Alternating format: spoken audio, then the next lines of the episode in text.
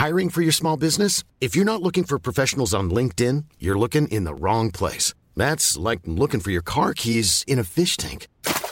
LinkedIn helps you hire professionals you can't find anywhere else, even those who aren't actively searching for a new job but might be open to the perfect role. In a given month, over 70% of LinkedIn users don't even visit other leading job sites. So start looking in the right place. With LinkedIn, you can hire professionals like a professional. Post your free job on linkedin.com slash people today.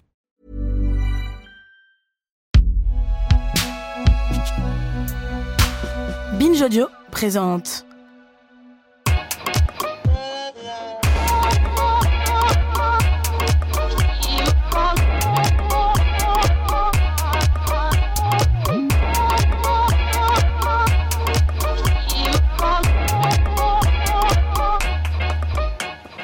Bonjour Okaya. Bonjour Grace. Bienvenue dans ce nouvel épisode de Kif Taras, le podcast qui saute à pieds joints dans les questions raciales. Comme vous le savez, ici dans Kif Taras, nous parlons sans complexe euh, d'arabes, d'asiatiques, de roms, de noirs, de musulmans, de juifs. Et pour ce dernier épisode de la saison, nous vous proposons de vous glisser dans nos valises pour nous accompagner dans nos vacances. Destination Le Bled.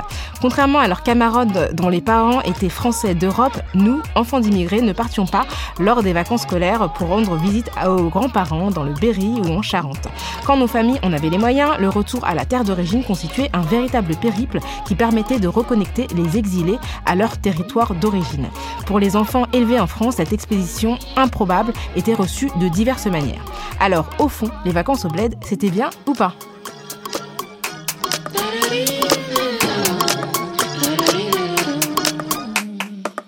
Et nous avons invité Shadia Shaibi Loueslati pour nous partager son expérience et son expertise sur la question. Salut Shadia. Salut Shadia. Salut Grace, salut Rokaya.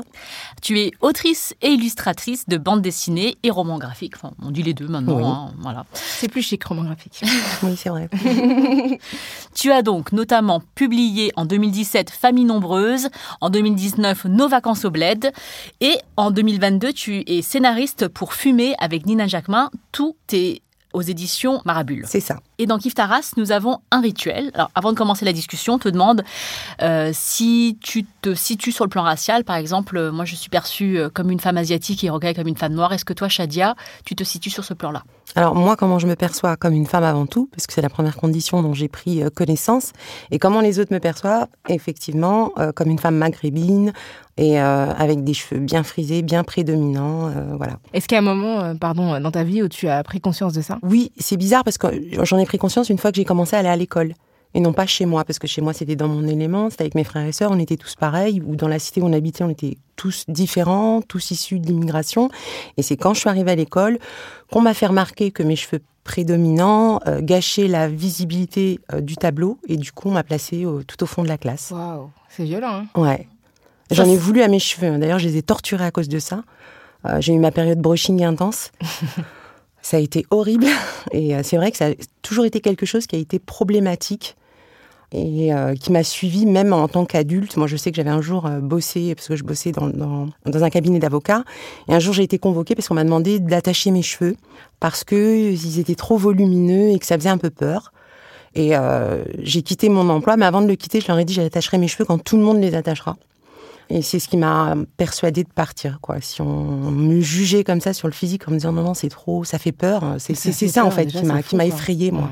C'est ce terme-là, ça fait peur. Dans Famille nombreuse, tu relates cette expérience euh, très tôt, au CP, je crois que tu Ouais, sais, au au CP, ouais, j'avais une euh, maîtresse, euh, horrible. une- voilà, et en fait, tu étais assise au premier rang euh, parce que tu avais choisi ta place au premier rang. Et elle t'a placé au dernier rang puisque les personnes derrière toi ne voyaient pas le tableau. Et en fait, à une autre euh, année, je sais pas si c'était plus tard le CM1, je crois, et t'as demandé au, maître- maître, est-ce que vous voulez que je me mette derrière? Oui, parce que ça me définissait, parce qu'en plus je l'ai eu deux années de suite cette maîtresse, et du coup, dès que je suis arrivée en classe dans les années, enfin dans les classes supérieures, tout de suite, je pensais que ma place était au fond de la classe. C'était pour moi la place attitrée, quoi. Et non, la, la maîtresse m'a dit non, non, tu peux rester devant, donc j'étais hyper contente.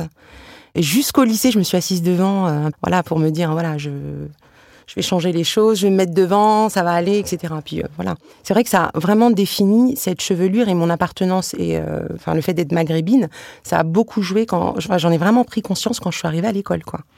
Alors, euh, avant de euh, plonger dans cette question des vacances, on va lancer un petit son. Tonton Les cabas, ils sont trop lourds Eh, vous avez le droit de vous lever, la famille. Yeah. Du bruit pour l'orchestre, la famille.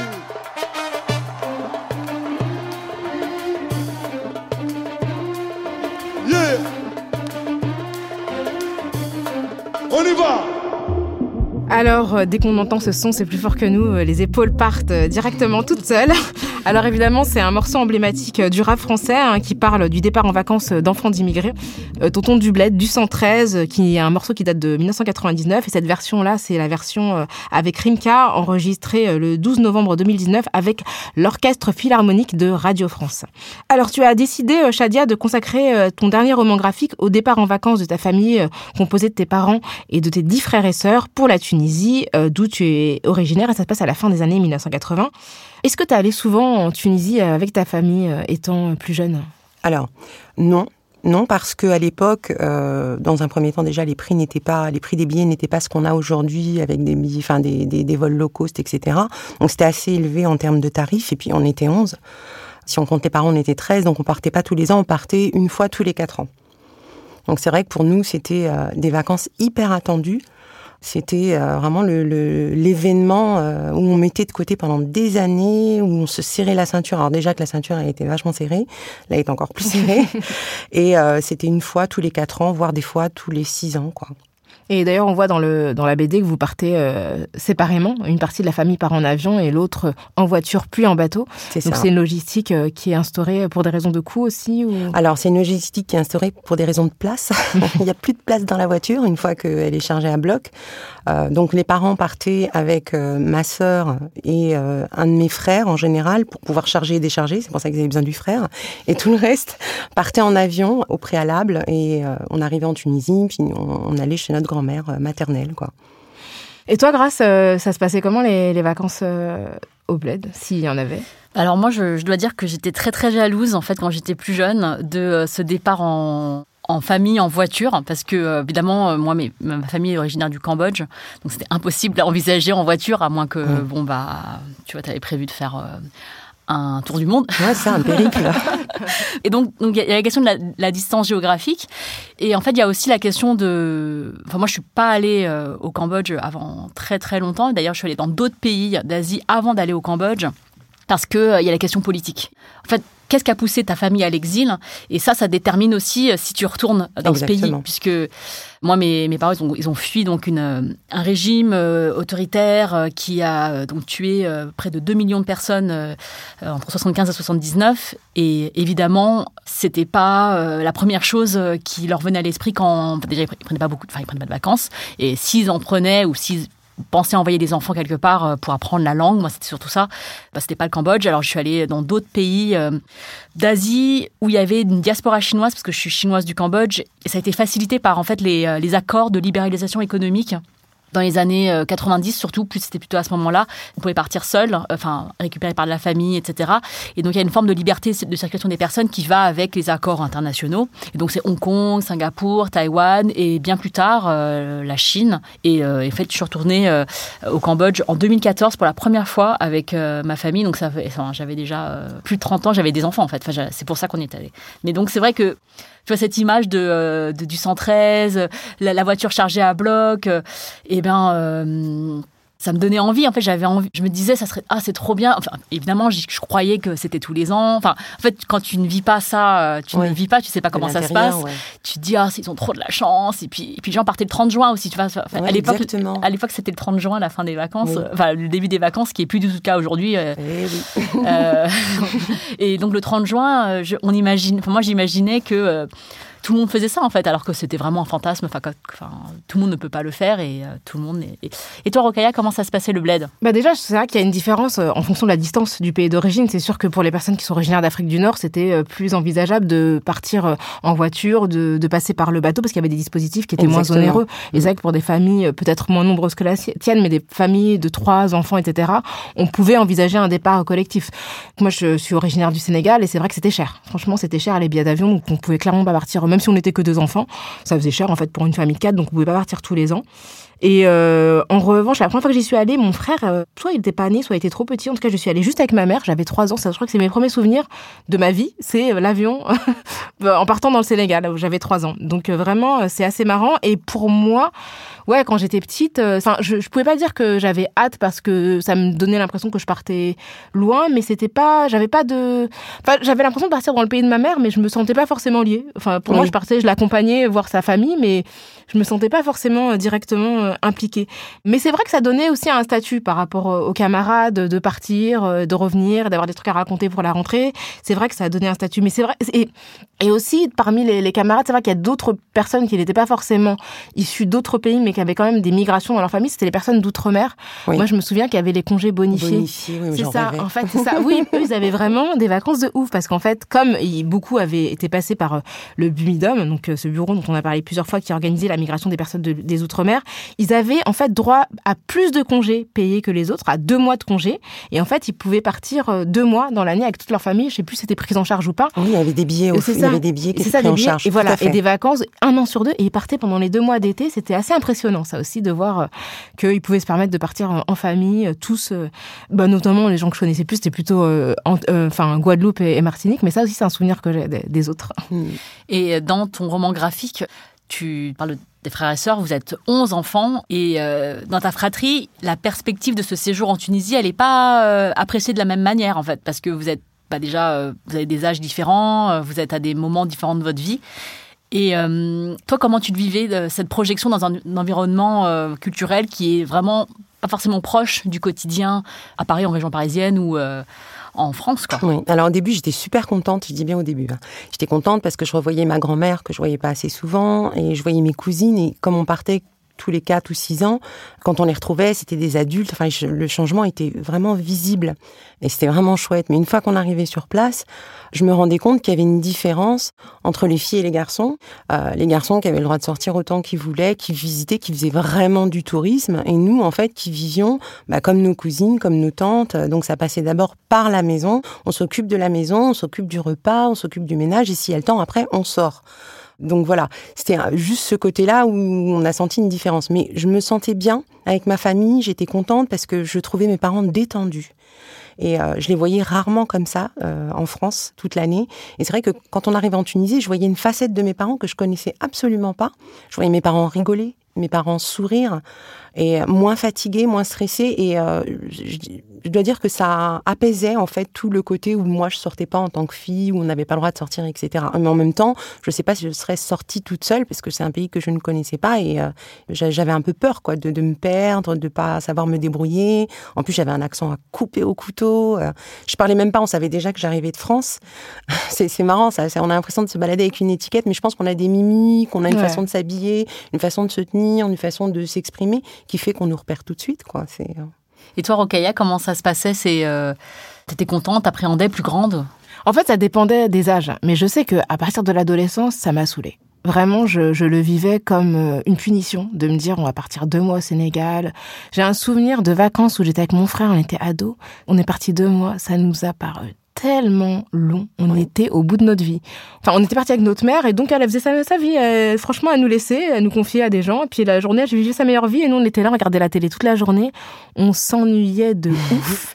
On avait l'impression euh, d'avoir euh, laissé euh, la vie parisienne derrière nous, une vie super intense où il se passait plein de trucs et tout. Et vraiment, je me souviens qu'en fait, on n'appréciait pas autant le Sénégal, euh, nos familles, etc., qu'on peut le faire par exemple aujourd'hui quand on y tout va. à fait. Sans, parce qu'en plus, on n'avait pas d'autonomie, donc on était là. On, bah si, des fois, on allait quand même. Au Sénégal, c'est quand même un pays chouette. Il y a, il y a la plage, il y a plein de trucs à voir. Donc on allait sur l'île de Gorée, on mangeait des glaces. Mais ça, c'était plus euh, quand on était plus petit, qu'on aimait bien le côté euh, aller manger des glaces. Donc l'île de Gorée, c'est une île qui est connue pour avoir été le point de départ de personnes réduites à l'esclavage vers les États-Unis. Donc on a quand même eu euh, la chance de découvrir cette histoire-là, en fait, en dehors des ouvrages scolaires. Mm. Mais en même temps, il y a le côté, on est là, soit on est, on reste toute la journée au même endroit, on s'ennuie, soit on va voir des gens de la famille qu'on connaît Ouais. pas, on sait pas, enfin, on les a jamais vus de notre vie, on ça. les voit jamais, donc on n'a pas particulièrement d'attachement. Et puis, vous, on est là, on est vous posé. demandent en plus si vous vous souvenez d'eux. Bah non, Ça, c'est et- terrible. donc c'est ça. Et nous, évidemment, on se souvient pas, donc on est là. euh.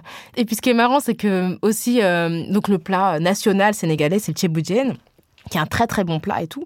Mais le problème, c'est que tout le monde se, se te sert un tchéboudjen. Donc au bout d'un moment, en fait, t'en as marre.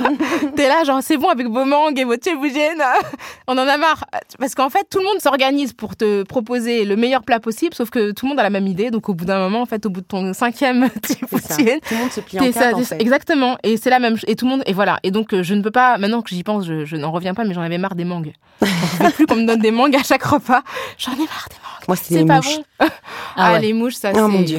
ça, C'est c'est un fléau en Tunisie. hein. C'est Ah, c'est non, incroyable. Je pense que c'est partout. hein. Oh non, mais vraiment, en Tunisie, c'est Sérieux et c'est ce qui a marqué ma fille, parce que maintenant, bon, elle est grande, elle a 17 ans, et elle me dit, ah, moi, là, ce qui me reste en tête de la Tunisie, c'est les mouches. Ah ouais. Je lui dis, mais il n'y a pas que ça, en fait. Et, Mais, euh, mais moi, ça m'a traumatisée. Tu sais que, en fait, quand je vais au Sénégal encore aujourd'hui, il y a des gens qui me disent Ah, c'est toi qui aimais pas les mouches quand t'étais petite. Tellement, tellement, j'en- j'ai- j'en- je, je- je devenais ouf. Franchement, c'était trop. Et donc, effectivement, euh, Moi, en termes d'insectes, ce qui m'a le plus marqué quand je suis retournée en Asie, c'était les moustiques.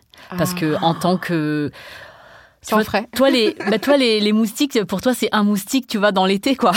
T'as Ouais, fait piquer ça. une fois. Et en fait, je me rappelle des, des fois où tu sais, tu, tu sors un carré de peau. t'as ton bras, t'as as oublié de mettre un- une manche longue. Et là, t'as mais euh, enfin, 30 piqûres au même endroit, quoi. Tu vois, c'est intolérable. Ça te gâche en fait euh, ton ton. en plus, il y, a- il y a une heure parce que les moustiques ils piquent euh, en fait euh, juste avant le lever du jour ou euh, à la tombée de la nuit. Et donc il y a ce truc entre chien et loup là et les moustiques. et t'es assailli. Et puis c'est souvent l'heure où tu manges, où t'es dehors. La fraîcheur revient et donc il y, a- il y a un côté tu tu peux tu revis, ouais. Là, t'es assailli par les moustiques et c'est vraiment une, une discussion. Donc, en fait, quand tu pars, tu mets énormément de protection. Enfin, on sait que t'es pas local puisque t'es déjà, tu sens bizarre, t'as Oui. un truc sur la citronnelle ou je sais pas quoi. Autour du cou, t'as as un anti-moustique. Tu, tu- tu mets des sprays partout. Enfin, bon, voilà. Le, le truc des moustiques, c'est vrai que ça m'a bien marqué.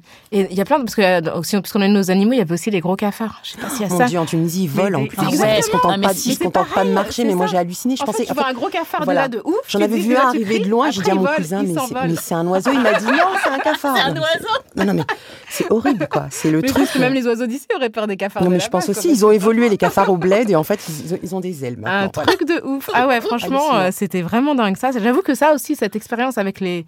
Ou sinon, enfin moi, je- après ça, je trouvais ça plutôt marrant, mais ce qu'on appelle les margouillas, des petits lézards qu'il y a dans quand, Oui. quand tu sors de la ville, en fait, quand tu vas vraiment. Oui. Mais moi, c'était plus rigolo, on les poursuivait, etc. Mais c'est vrai que quand t'es petit, que t'es- tu viens euh, du bitume, en fait, et que tu as accès Ouais, à ça. tout t'as- coup à en fait, c'est juste ça. T'as pas l'habitude du climat, t'as pas l'habitude des insectes qu'il y a là-bas qui, euh, qui sont en rapport avec le climat. Et euh, du coup, tout te paraît un peu démesuré Ouais. et, euh, et un peu flippant. Ouais, ouais, ouais. Ah, sinon, j'ai une anecdote. Enfin, bon, du coup, je vais, je vais, je vais, enfin, je vais raconter là, mais je me souviens. Je sais pas si t'as déjà fait tes laïds, toi, en Tunisie. Oui. Et en fait, c'est marrant parce que du coup, ces fêtes religieuses musulmanes sont complètement différentes parce que tout le pays est au diapason. En Oui, fait, de- donc du coup, c'est trop bien. Ouais. Enfin, c'est trop bien. Et en même temps, moi, j'ai un souvenir parce qu'en fait, dans, enfin, dans il y a deux fêtes. Il y en a une en fait qui rend hommage au sacrifice. euh, Enfin, au, à Abraham et à- au fait que Dieu lui demandait de sacrifier son fils, qu'il ne l'ait pas fait, mais qu'il ait failli le faire pour euh, justement euh, honorer euh, Dieu. Et donc, on sacrifie un mouton, on- on- justement en hommage à Abraham. Et en fait, les moutons, les gens on les achètent super en avance. Oui. Moi, je me souviens qu'ils avaient acheté un mouton. Franchement, moi, on s'était trop attachés à lui. Mmh. Je te jure, on le voit, c'est ça, tu le vois tous les jours, tu commences à tchatcher avec lui Ouais, et tout, ça. machin et tout. tu te rends compte que tu vas le manger. En Et après, on te le sert. Ouais, c'est ça qui est Et horrible. franchement, on était horrifiés. On était vraiment. en fait, le jour, on nous l'a servi, puis on a vu sa peau étendue dans la cour. On Oui. s'est dit, mais c'est quoi? Bah, C'est le mouton. Ton ami. Ça, c'est un peu, ouais, un peu des expériences super violentes parce que le, le mouton, tu l'as quand même une semaine avant, quoi. Ouais, c'est vrai, c'est vraiment sa tâche et tout. Moi, je me rappelle qu'on voulait absolument monter le- sur le mouton comme si c'était un cheval, le pauvre. Ah oui, c'est sûr qu'à à tour de rôle, ça fait Ouais, beaucoup de gens. ouais, ça fait beaucoup. Bah, moi, je me rappelle euh, quand je suis allée euh, en Chine et que euh, on va dans un, on, on va dans, manger dans un restaurant. En fait, le- en Chine, il y a cette idée que tu peux pas manger un poisson qui est déjà mort. En fait, c'est-à-dire que tu, tu manges quelque chose qui est vivant, on le tue pour toi. Et donc, en fait, les restaurants, c'est des aquariums. En fait, tu rentres et il y a d'abord un aquarium géant où tu choisis en fait le poisson que tu vas manger. Et nous, on est là, ah c'est génial parce qu'on a l'impression d'aller. Je pense à Truffaut maintenant parce que c'est là où tu vas, tu vas voir des, des poissons quoi, des tu vois. poissons. Mais euh, ah, je sais pas comment, ce que t'avais à l'époque animaliste ou j'en sais rien, pas bon. Mais et donc nous on était là, ah c'est super, regardez ils ont des couleurs et tout et puis euh, et ton tonton qui te demande, tu veux manger lequel? C'est horrible. Quoi? Non. Bon après il y avait euh, donc il y avait les poissons, mais il y avait aussi des énormes coquillages, tu sais. euh, je pense qu'ils sont euh, de l'époque préhistorique, tu sais, des, des, comme des trilobites. Tu te rappelles les trilobites dans, dans les cours, mais vraiment taille XXL. Et euh, tu te dis, ah, jamais je vais manger ça. Mais bon, euh, bon après tu le manges parce que t'es forcé. C'est bon. Ouais. Après, tu te dis, ah, c'est trop bien. Voilà. C'est, euh, Alors, euh, ce qui est de commun entre ton roman graphique et ce son culte du 113, c'est la logistique à mettre en œuvre pour partir euh, en vacances. Et puis en plus, il y a un truc intéressant qu'il raconte. Il dit que voilà, ils ont ils ont des valises étatiques pour arroser tout le monde. C'est ce qu'on faisait. C'est voilà, c'est ce que tout, on vient toujours avec des valises pleines de cadeaux et c'est hyper important quand on a immigré, qu'on a eu cette chance en fait de se s'élever économiquement, d'en faire profiter la famille. Mais en même temps, c'est une pression parce que la vie euh, n'est pas aussi douce en France que ce que les immigrés racontent quand ils retournent dans leur pays d'origine. D'une certaine manière, ils construisent une espèce de fantasme qui correspond aux exigences qu'on peut avoir d'eux au pays. Donc, euh, est-ce que tu peux nous raconter euh, bah, toute la logistique que tes parents mettaient en œuvre pour euh, essayer de faire rentrer dans les valises tout ce qu'ils amenaient, et puis effectivement, eux, comment ils le vivaient et comment ils étaient perçus quand ils venaient justement avec tous ces objets euh, dans leur famille Alors, la logistique déjà a commencé euh, facilement un ou deux ans avant. Mes parents commençaient à acheter tout ce dont ils auraient besoin. Donc, un an avant, on commençait par les denrées non périssables, les cadeaux, les vêtements pour la famille. Effectivement, arriver les mains vides, c'est quelque part un peu comme arriver faire un constat de son échec. En fait, t'es parti vivre dans un qui est étranger euh, au pays euh, dans lequel tu es né, et tu arrives les mains vides. Donc quelque part, t'as pas réussi. Donc il fallait absolument rincer tout le monde. Donc il y avait tous les cadeaux, etc. Donc mes parents commençaient à mettre de côté. Puis petit à petit, il faut savoir que pendant qu'on partait en Tunisie, mes parents ont fait construire une maison là-bas. Donc ils ont commencé à la meubler avec les, meubles en France, comme si en Tunisie, il n'y avait pas de meubles. Mais bon, donc voilà, ma mère voulait absolument acheter ici en France, donc elle a commencé à stocker, stocker, stocker, et ce qui réduisait notre espace euh, de, de, vie dans la maison. Donc nous, on avait qu'une hâte, c'était de partir pour récupérer nos chambres et, à éviter de dormir avec une télé ou un tapis euh, au pied du lit, quoi. Et du coup, voilà, elle cumulait, cumulait, cumulait, et arrivé euh, le jour du départ, ben, on se retrouvait vraiment comme 113 dans la chanson, avec la malle bleue, c'était véridique. on avait fait une razzia chez Tati et les deux marronniers, je sais pas si vous vous ah, souvenez, à côté de Tati. c'était le complément qui vendait les petits accessoires qu'on trouvait pas chez Tati. les trucs maison. Voilà, c'est ça. Mais c'était hallucinant parce qu'on se retrouvait tous là-bas et euh, ma mère chargée, chargée de cadeaux, donc la malle bleue chargée à bloc, des cartons chargés à bloc, les valises chargées à bloc. Nous, pareil, quand on partait en avion, on avait le droit à 20 kilos par personne. On partait avec 20 kilos par personne, même si effectivement, en tant qu'enfant, t'as pas besoin de 20 kilos de vêtements. mais si, il y avait quand même 20 kilos dans ta valise. Et on arrivait là-bas en Tunisie et effectivement, ben voilà, même si euh, les, gens, les gens te disaient non, non, on veut rien et tout, ça faisait plaisir à mes parents de faire plaisir à leur famille. Et puis je me suis rendu compte, c'est là où j'ai réalisé que à l'époque, parce que maintenant c'est plus le cas, mais à l'époque il y avait beaucoup de produits comme les parfums, les déodorants, etc., qui étaient inaccessibles en Tunisie. Enfin, il y en avait, mais de certaines marques, c'était hyper cher parce que c'était des produits importés. L'importation n'était pas aussi développée euh, qu'à l'époque. Euh, du coup, ma mère amenait, amenait des choses vraiment improbables comme des serviettes hygiéniques par exemple, qui coûtaient apparemment moins cher en France, euh, des tas de choses pour mes tantes, même des fois des médicaments parce qu'en Tunisie, euh, c'est relativement cher aussi. Il n'y a pas un système social, en fait, si vous voulez, comme il y a en France, etc. Donc, ma mère aidait ma tante dans ce sens-là. Et c'est vrai, je reviens sur ce que tu disais, je, pense, moi, euh, après ça n'engage que moi, hein. je sais que je vais me faire torpiller encore sur les réseaux, mais c'est pas grave, je m'en fous, maintenant j'ai l'habitude. Moi je pense qu'on a donné, nous, les immigrés, une fausse image de ce que on vivait en France. C'est-à-dire que quand on arrive en Tunisie, on arrive en général avec des belles voitures, on arrive avec des toutes nouvelles baskets qu'on a achetées la veille, mais ils savent pas qu'on a des cloques aux pieds en fait parce qu'on vient juste de les mettre. non mais c'est vrai. Et euh, tu arrives avec tes nouveaux vêtements, tes trucs. Enfin, c'est un peu pas un étalage, mais pas loin. Et du coup, on renvoie un peu euh, cette image de ah bah en France, ça a marché, ça, on a réussi, euh, on arrive à de l'argent, un peu comme si l'argent tombait du ciel et que tout était vraiment facile.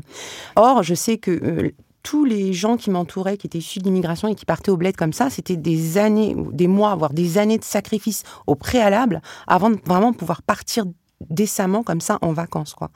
Et euh, je pense que quelque part on a véhiculé une mauvaise image, je pense et puis aussi le côté moi je me rappelle que mes parents par exemple, notamment ma mère, euh, il fallait absolument dire qu'on avait réussi à l'école. Moi je me souviens d'une année où j'ai redoublé. Hein, parce que j'ai rien foutu, il faut dire ce qui est. et puis elle m'a dit, on allait partir au bled cette année-là, elle m'a dit surtout, tu dis pas que t'as redoublé parce que c'était euh, synonyme d'échec. Euh, non, non, tu... et moi, ça me gênait quelque part, ça me gênait de devoir mentir aux gens. Et je comprenais pas, moi, en fait, je comprenais pas du tout. Après, avec du recul, aujourd'hui, je comprends mieux quelle a été sa position, sa situation, etc. Parce que il faut savoir que les gens qui ont immigré comme ça n'ont pas forcément été vus aussi d'un bon œil de la part des gens qui vivent en Tunisie. Donc revenir en disant bah, bah, mon enfant a redoublé, etc. Ça serait un peu comme euh, les conforter dans, dans ce qu'ils pensent de euh, cette immigration euh, vers la France justement. Donc il fallait vraiment donner une image assez lisse, assez propre, assez de réussite, de et, et, je pense que tout ça, ça a créé un écart en fait entre les enfants d'immigrés et les enfants en Tunisie. Moi je l'ai ressenti quand j'allais là-bas ou quand on m'appelait la migrée. on me faisait bien sentir que j'étais privilégiée, etc. Je m'en rendais pas compte, mais au final, je pense que oui, j'ai été quelque part privilégiée. Et je pense aussi que ça a accentué le fait qu'il y ait beaucoup de gens qui, ont voulu traverser la Méditerranée pour aller en France, pour accéder également à cet Eldorado. On ne peut pas leur en vouloir. C'est comme agiter des bonbons sous le nez d'un gamin et puis lui dire bon bah les bonbons elles sont de l'autre côté de la table, mais il n'aura qu'une envie, c'est d'aller de l'autre côté de la table pour mmh. aller les prendre. C'est exactement pour moi c'est le même principe. Donc voilà, c'est un peu à double tranchant ces vacances au bled, hein, quelque part. C'est, euh, mais le pire, c'est que je comprenais pas pourquoi on disait pas aux gens, en fait, on se saigne pour mm. venir ici. Il faut voir les sacrifices qu'on a fait. Mon, père, euh, à l'époque, il travaillait euh, dans le métro parisien. Il était agent d'entretien. Il travaillait donc pour la RATP. Et euh, il faisait des heures sup. Il, faisait, il travaillait même pour des concerts. Il ramassait les ordures à la fin des concerts. Enfin, il faisait vraiment un travail hyper harassant, hyper fatigant pour nous permettre d'aller en Tunisie. Mais ça, on le disait pas. Alors que je pense qu'on aurait dû dire à ces gens-là, bah voilà les sacrifices qu'on a faits, voilà quelle est la vie qu'on a en France. Et la vie en France n'était pas super belle, contrairement à ce qu'on pouvait leur faire croire à l'époque. Quoi. On leur parlait pas des problèmes. Si vous voulez, mes parents n'ont jamais mis sur la table, par rapport à leur famille, les soucis qu'ils ont eus ici, euh, aussi bien au niveau des administrations que pour avoir un logement, les soucis de racisme. Enfin, ça, on n'en parlait pas. Quoi. Mais c'est ce que raconte euh, très bien euh, Fatou Diom, pardon, dans son roman Le ventre de l'Atlantique, qui date de 2001, je crois, où elle décrit justement un homme qu'elle appelle l'homme de Barbès, qui est un immigré sénégalais en France, qui en France vit dans des conditions de grande précarité, dans un foyer, se serre la ceinture, etc et qui dès qu'il va au Sénégal en fait fait étalage de richesses qu'il n'a pas en fait et raconte en fait un faux récit à sa famille euh, qui est restée au pays et donc euh, contribue à rendre euh, la France enviable là où en fait il y aurait peut-être des choses à réfléchir sur le continent africain. Et c'est vrai que bah voilà nous on, continue à alimenter l'image d'un pays désirable surtout nos parents parce que c'est vrai que nous aujourd'hui on a on a quand même accédé à un certain confort mais pour nos parents c'était super coûteux en fait de pouvoir représenter ce visage là à nos familles. Et en même temps je pense qu'avoir fait tout ce trajet et ne pas réussir, ne pas euh, posséder les symboles de la réussite, c'est aussi quelque chose d'humiliant. Donc je pense qu'ils étaient obligés de jouer ce rôle parce que c'est un, un, rôle qui est nourri euh, des deux côtés. Quoi. Tout à fait, tout à fait. Sans même forcément raconter des, des mensonges, mais ne, serait-ce que dire la vérité, dire la réalité des choses, comment c'est vécu, comment... Est-ce que tu crois que les gens croiraient? Ils se diraient pas, c'est des jaloux, ils veulent pas qu'on vienne ah, moi, j'en ai déjà discuté des fois avec des cousines et, euh, et c'est vrai qu'elles ont été assez étonnées, euh, surtout des, sur les histoires de racisme que je peux raconter. Mm. Et elle me dit mais mais comment tu fais pour rester là-bas quoi? Et ben je suis née ici, j'ai grandi ici, euh, j'ai une double culture. Pour moi, il serait plus difficile pour moi aujourd'hui d'aller vivre en Tunisie que de rester en France. Mais tu vois, je me suis à moitié embrouillée avec un présentateur télé au Sénégal justement parce que je parlais du racisme en France et après il m'a il m'a dit en pensant peut-être que je comprendrais pas en, wolof, je dirais ces gens puisqu'ils se plaignent sans cesse du racisme, ils ont 40 ils ont qu'à revenir au Sénégal, quoi. Et je lui ai dit, mais en fait, moi, je suis née en France et ma socialisation, elle est là. Et je vois pas pourquoi je devrais partir dans un environnement qui est censé être le mien. Mais j'ai l'impression qu'il y a des difficultés aussi euh, de faire comprendre ça euh, à des gens qui nous voient, bah, comme on leur ressemble physiquement. Ils ont l'impression qu'on est comme eux, mais en fait, on n'a pas euh, été socialisés au même endroit. Donc, on est forcément, on est différents. Oui, on n'a pas les mêmes codes, on n'a pas les mêmes habitudes, etc. Mhm. Donc, ça, ça crée vraiment un, fossé, quoi, un mhm. véritable fossé. Bah, moi, par rapport à l'Asie, je trouve que c'est quand même, il y a des similitudes et des différences. Parce que les membres de ma famille euh, qui ont quitté euh, l'Asie, le Cambodge précisément, ils sont déjà allés euh, dans d'autres pays d'Asie autour. Et après, ils sont allés en, Europe et aux États-Unis. Et donc, quand j'étais petite, on n'allait pas voir la famille rester en Asie. On allait parfois voir la, famille en Allemagne ou la famille au Canada ou aux États-Unis quand on en avait les moyens.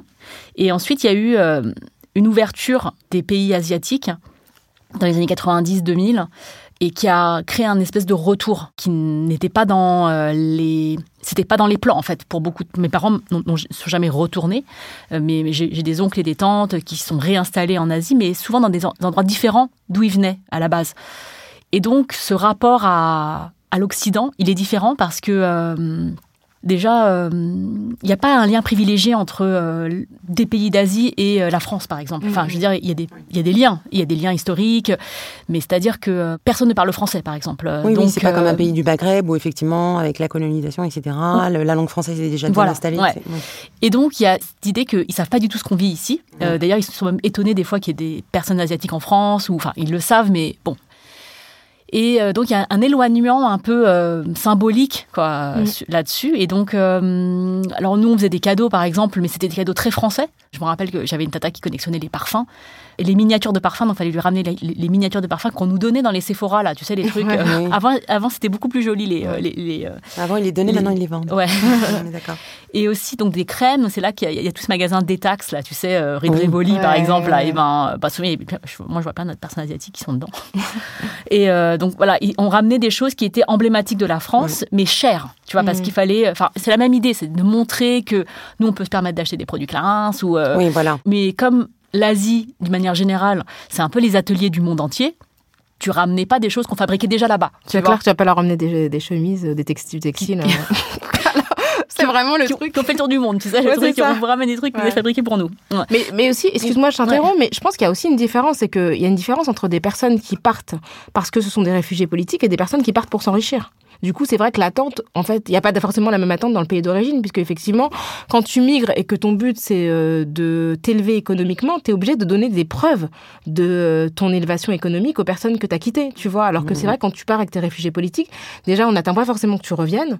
Et quand tu reviens, c'est vrai qu'en plus, c'est beaucoup de personnes qui appartenaient déjà à des classes sociales favorisées, euh, enfin d'Asie, tu vois, des gens qui étaient déjà, enfin, qui avaient déjà une assise économique, donc qui n'ont pas forcément besoin de prouver la même chose. je sais pas, j'imagine. Complètement, non. Je pense enfin après, moi je parle de ma famille, donc, euh, mais je sais qu'il y a énormément de personnes aussi euh, chinoises, enfin.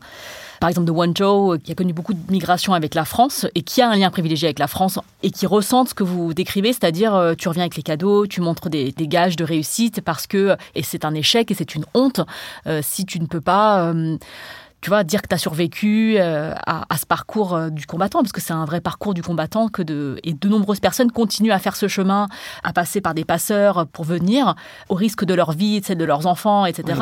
Et que ça coûte très cher, parce que justement, il y a ce rêve euh, européen, occidental, américain, tout ce que vous voulez, qui les pousse vers cet exil, parce que ce serait mieux, l'herbe serait plus verte ailleurs. Oui, c'est ça, c'est exactement ça. Alors, on va faire une petite pause, et on se retrouve tout de suite. I'm Sandra, and I'm just the professional your small business was looking for. But you didn't hire me because you didn't use LinkedIn jobs. LinkedIn has professionals you can't find anywhere else, including those who aren't actively looking for a new job but might be open to the perfect role, like me. In a given month, over 70% of LinkedIn users don't visit other leading job sites. So if you're not looking on LinkedIn, you'll miss out on great candidates like Sandra. Start hiring professionals like a professional. Post your free job on linkedin.com/people today.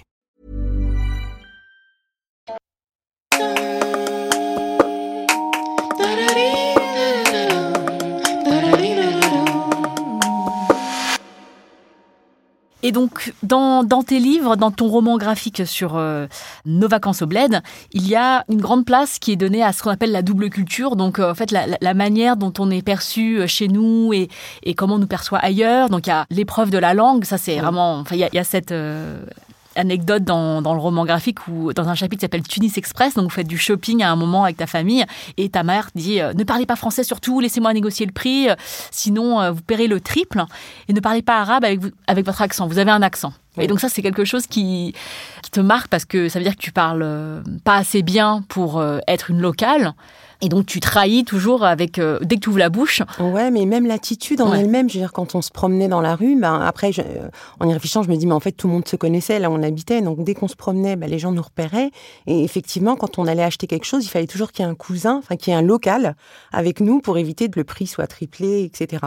Et effectivement, je me suis rendu compte que j'avais un accent parce que quand je parlais avec euh, mes cousins, cousines, je les voyais rire de temps en temps. Puis je me disais mais pourquoi ils rigolent? Et puis ils me disaient ah mais c'est ta façon de prononcer, t'as un accent français. Donc ça, ça t'est repéré tout de suite avec ton accent français. Donc avec toute la bonne volonté du monde, tu étais quand même repéré et euh, on te disait ah bah toi tu viens de France, etc. Et ça m'a fait penser à mon père en fait. Je pense que j'avais un accent arabe comme mon père avait un accent français. Au final, c'était un D'ailleurs, dans ça. la BD, tu le... c'est le seul qui parle euh, avec un accent quand tu fais Oui. les bulles, ouais. Ouais, Alors on me l'a reproché. on me l'a reproché. J'ai reçu des messages de gens qui m'ont dit que c'était pas sympa ce que j'avais fait, mais moi je, je pouvais pas imaginer écrire une bulle avec mon père avec un français parfaitement correct, avec un, un sujet, un verbe, un complément. Non, c'était pas lui. Et c'est sa façon de s'exprimer, quoi. Et du coup, effectivement, quand on allait donc en Tunisie, c'était, il fallait d'abord parler obligatoirement l'arabe. Mes parents ne voulaient pas qu'on parle français, même avec les oncles. Déjà, ma grand-mère ne parlait pas le français, donc il fallait parler avec elle en arabe. Donc il y avait, euh, il y avait ce rapport vraiment à la langue, et je me rendais compte que quand je rentrais en France, je parlais très bien l'arabe, beaucoup mieux que lorsque j'étais partie à la base, parce que j'avais exercé justement cette langue. Mais malgré tout, je gardais quand même le petit accent français, le petit truc qui fait que bah, dès que je, quel que soit l'endroit où je vais, même si je me suis super entraînée, on va me repérer et on saura que euh, j'habite dans un pays étranger, quoi. Mais la langue, c'est vrai que c'est un frein. Alors moi, le truc qui m'avait étonné sur la langue, c'est que les premières fois que je suis allée au Sénégal, c'est de voir des enfants parler Wolof. Parce que, en fait, pour moi, c'était vraiment une langue d'adulte, puisque, en fait, en France, c'est une langue que je n'entendais parler que par des adultes. Et quand j'ai vu des petits de mon âge qui parlaient Wolof, mais comme. euh, Enfin, parce que nous, mon frère et moi, pour le coup, on le parlait pas, on, on comprenait, mais on le parlait pas. Ça m'a, franchement, ça m'a choqué parce que j'avais tellement associé ça à la langue. Pour moi, c'était la langue de l'autorité. Des Oui. embrouilles, des, c'est vraiment la langue, euh, voilà, la langue du stress, quoi. C'est quand on parlait Wolof, c'est que c'était pas, quand on nous parlait à nous, parce que mes parents se parlaient en Wolof, mais quand on nous parlait à mon frère ou à moi Wolof, la suite euh, n'était pas, voilà, c'était pas une suite qu'on espérait. Donc déjà, il y avait ce truc euh, par rapport à la langue, parce que pour le coup, moi, je parle pas Wolof. Je comprends très bien, mais je, je n'ai jamais été habituée à parler, donc c'est pas une langue que je verbalise en fait. Et du coup, ça limite énormément la communication avec plein de gens. Et moi, je sais que j'ai jamais vraiment pu communiquer avec mes grands-parents, enfin mes grands-mères, du coup, à cause de ça, parce qu'elles parlaient pas français et moi, je parlais pas Wolof, et du coup, bah c'est vrai que tu un appréhendes en fait. tu appréhendes euh, les moments en fait tu dois interagir avec des gens euh, qui parlent pas. Ma mère à chaque fois par exemple ah, même jusqu'à maintenant ma mère à chaque fois elle me dit appelle ta tante. Je lui dis mais mais c'est encore pire au téléphone. Elle me rend ouf et tout. Et du coup je me dis mais qu'est-ce que je vais lui dire? Parce qu'en plus on est au téléphone. Elle parle pas français moi je parle pas Wolof. Donc je vais dire les trois mêmes mots à chaque fois. Et en fait on se dit les trois mêmes phrases à chaque fois que je l'appelle. Et ma mère après ça la soulage parce qu'elle a l'impression qu'on a interagi. Mais en fait c'est horrible. Elle se rend pas compte du stress que c'est pour moi de et en plus c'est une distance qu'on a plus avec les femmes puisque en fait les femmes sont souvent celles qui sont le moins scolarisées Oui. donc du coup, c'est surtout avec les femmes plus âgées de ma famille, parce qu'aujourd'hui maintenant, Oui, les gens parlent aussi, français, voilà.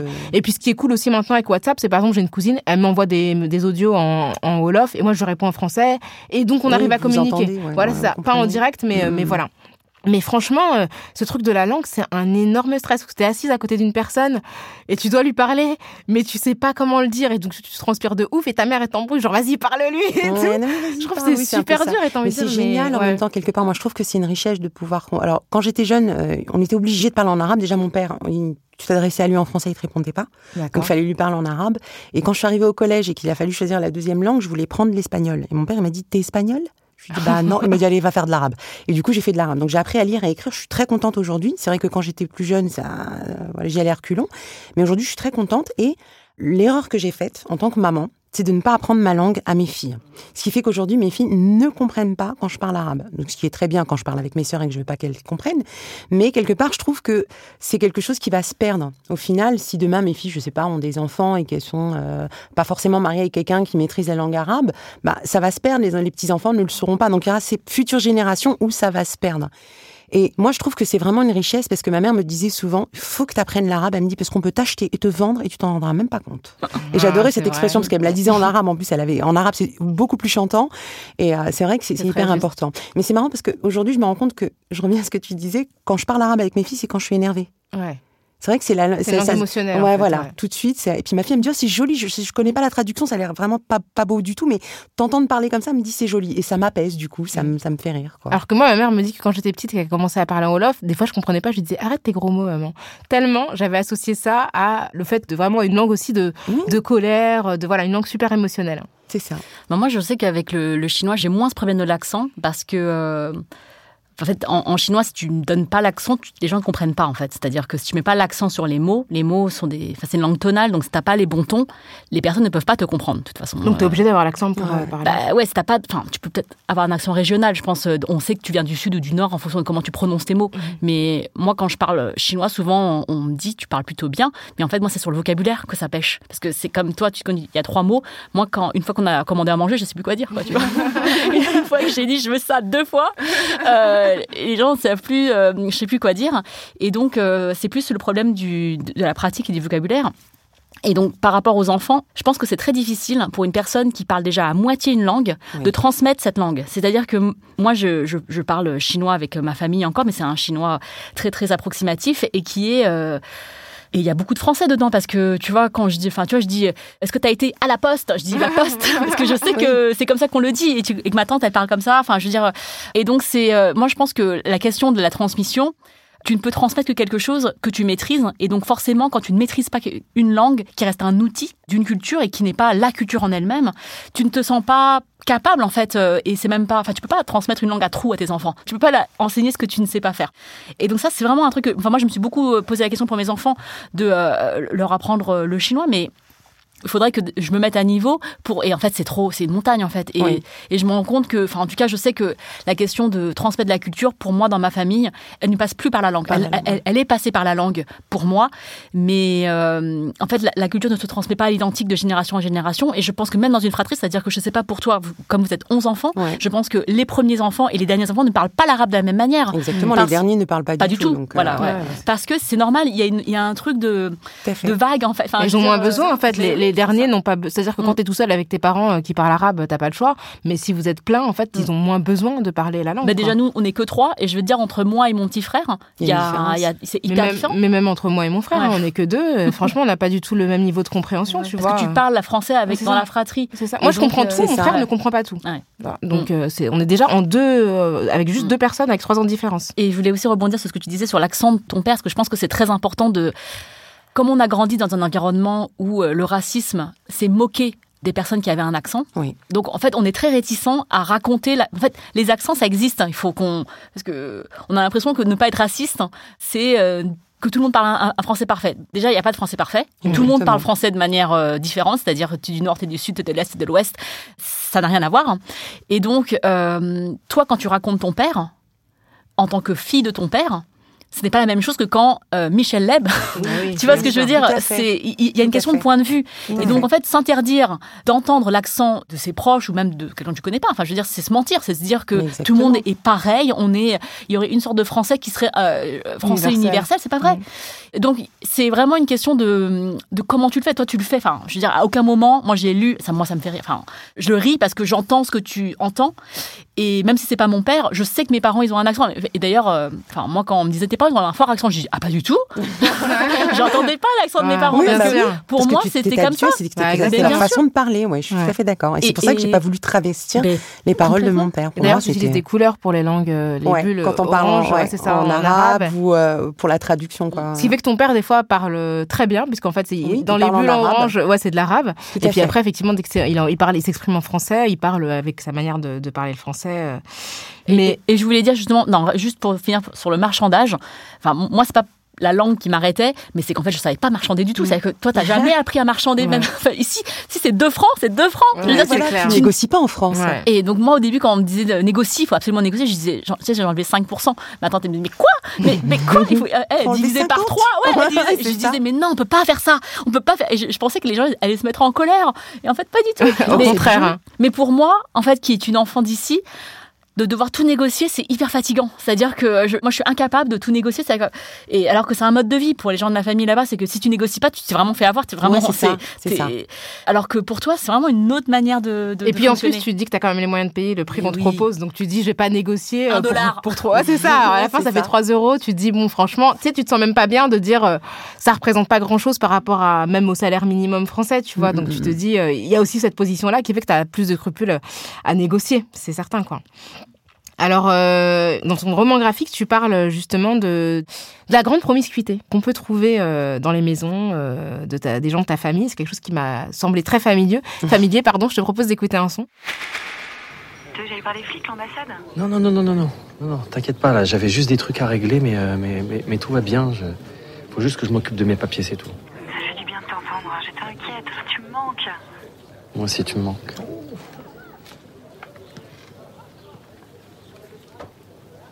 Ouais, excuse-moi, je peux pas te parler là, je suis sur écoute. Ah, euh, bah, Je te rappelle plus tard, ok ok, bon, on se rappelle. Je t'embrasse.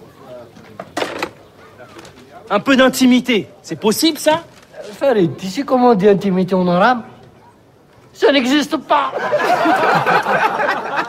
Tu me manques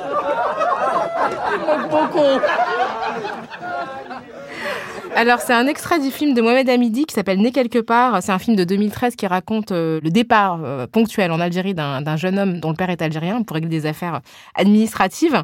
Et ce moment-là, il m'a énormément parlé. Je trouve hyper drôle parce que je trouve que cette notion d'intimité qu'on peut avoir euh, en France, avec, euh, enfin parfois nos chambres, en tout cas qui sont nos chambres, avec des limites où on frappe à la porte avant d'entrer, c'est tout ça vole en éclats en fait une fois qu'on passe la Méditerranée ou qu'on traverse certaines frontières. Tu me diras toi ce que t'en penses, grâce.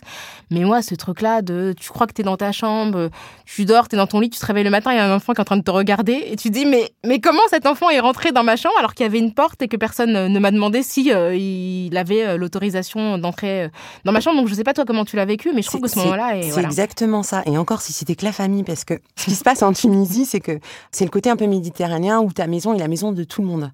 Donc, tu as les voisines qui frappent en rentrant, elles font la double action. Elles frappent et elles rentrent sans même attendre de oui, entrez.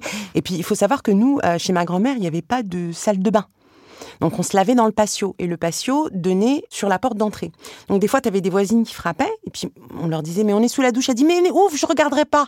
C'est vraiment le truc improbable où tu dis mais non je vais pas ouvrir tu vas rester dehors etc. Et, et elles tambourinaient et elles appelaient ma grand-mère qui finissait par ouvrir la porte pour que la voisine puisse rentrer.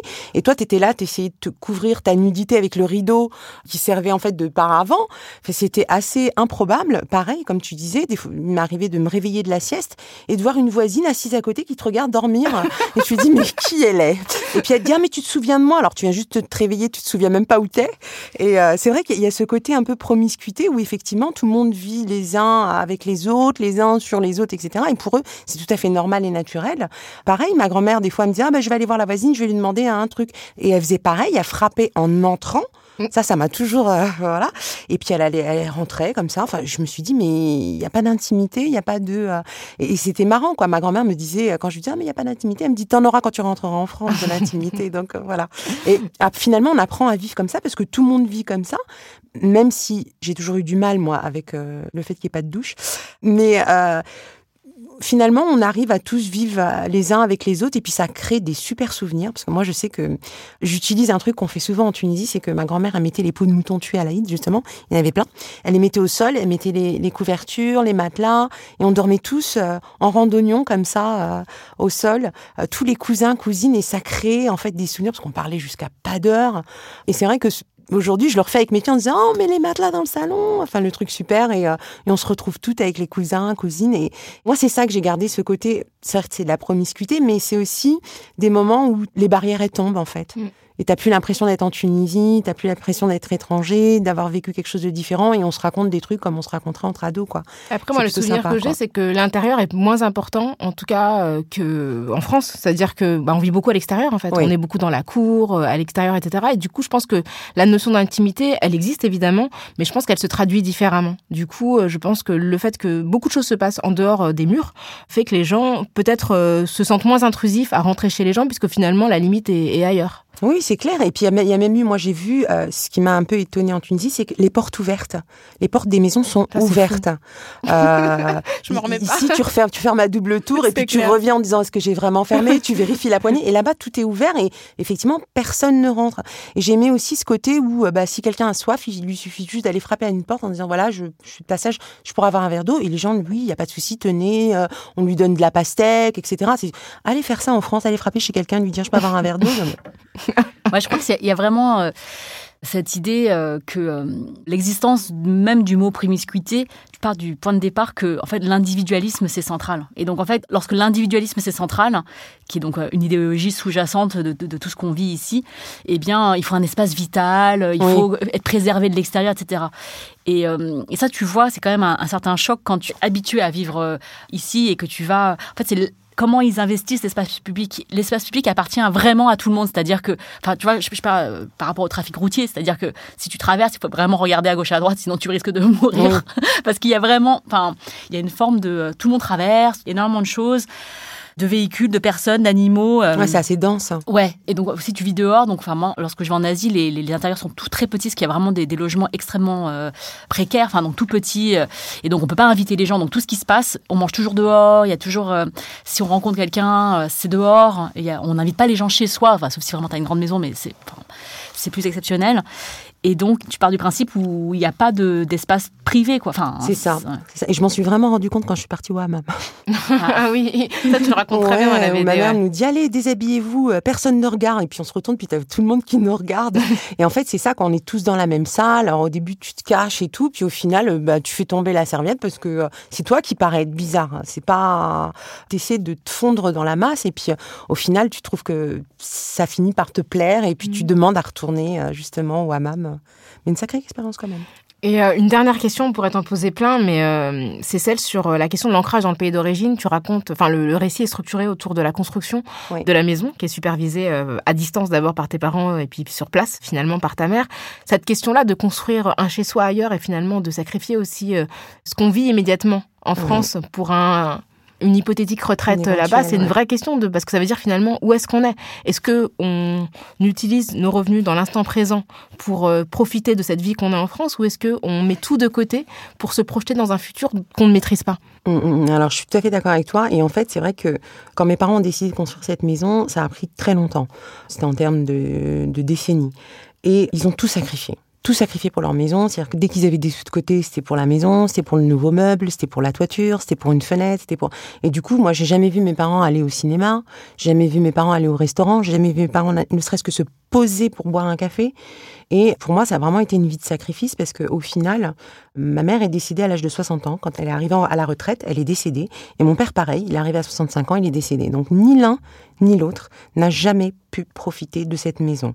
Et aujourd'hui, euh, je pense que ça a beaucoup, beaucoup, beaucoup influencé mon choix de ne jamais aller me sacrifier pour aller construire dans l'espoir ou l'éventuelle hypothèse qu'un jour à la retraite j'irai euh, à tel ou tel endroit, mais plutôt de construire quelque chose là où je suis.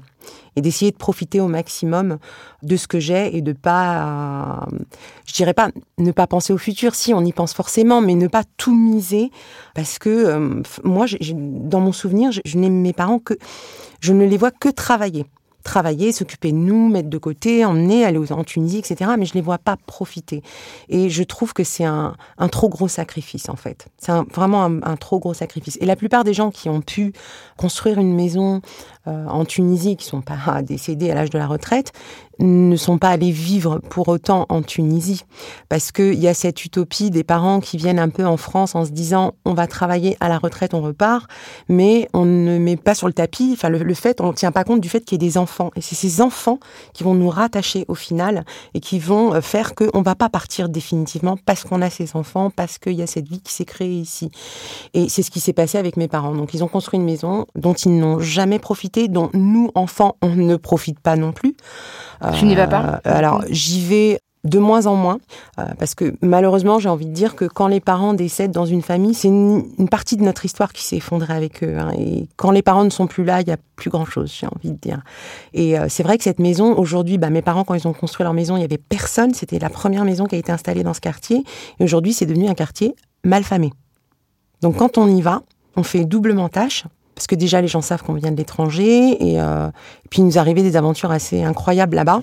Donc, euh, voilà, moi, j'y vais vraiment à reculons. Et même si ça avait été un super quartier, euh, bobo ou ce que vous voulez, je, pense que j'y serais pas allée. Parce que pour moi, cette maison, elle est un peu synonyme de souffrance. C'est tous les sacrifices que mes parents ont fait pour, au final, ne pas profiter. Quoi. Je me dis, autant de temps investi, autant de choses investies pour, au final, si peu...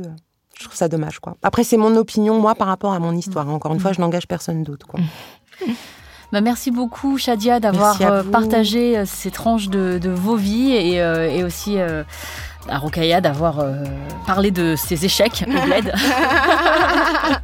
En tout cas, merci pour ces romans graphiques, d'avoir décrit et d'avoir ri de ce quotidien euh, de familles nombreuses et de départ de vacances au bled, parce que je pense que c'est hyper important pour tout le monde, en fait. Oui, même pour pas- notre histoire. Pour ta famille, j'imagine, mais aussi, moi, j'ai j'ai adoré. euh, Je pense que c'est un acte politique de raconter notre quotidien.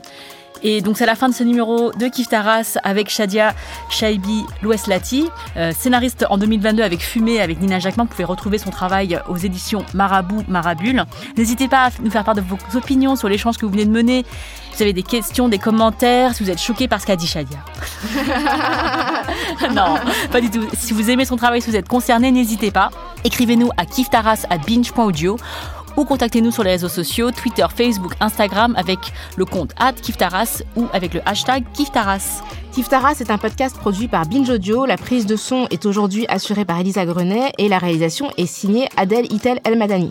Merci à Naomi Titi pour la production et édition et merci à Jeanne Longhini et à Lise Niederkorn pour la communication et notre présence sur les réseaux sociaux. On vous souhaite de très très bonnes vacances, Oui. au bled ou ailleurs. On se retrouve très très vite à la rentrée pour une nouvelle plongée dans les questions raciales. Merci Grace. Merci Rokaya. Merci Merci, Shadia. Shadia. Merci les filles.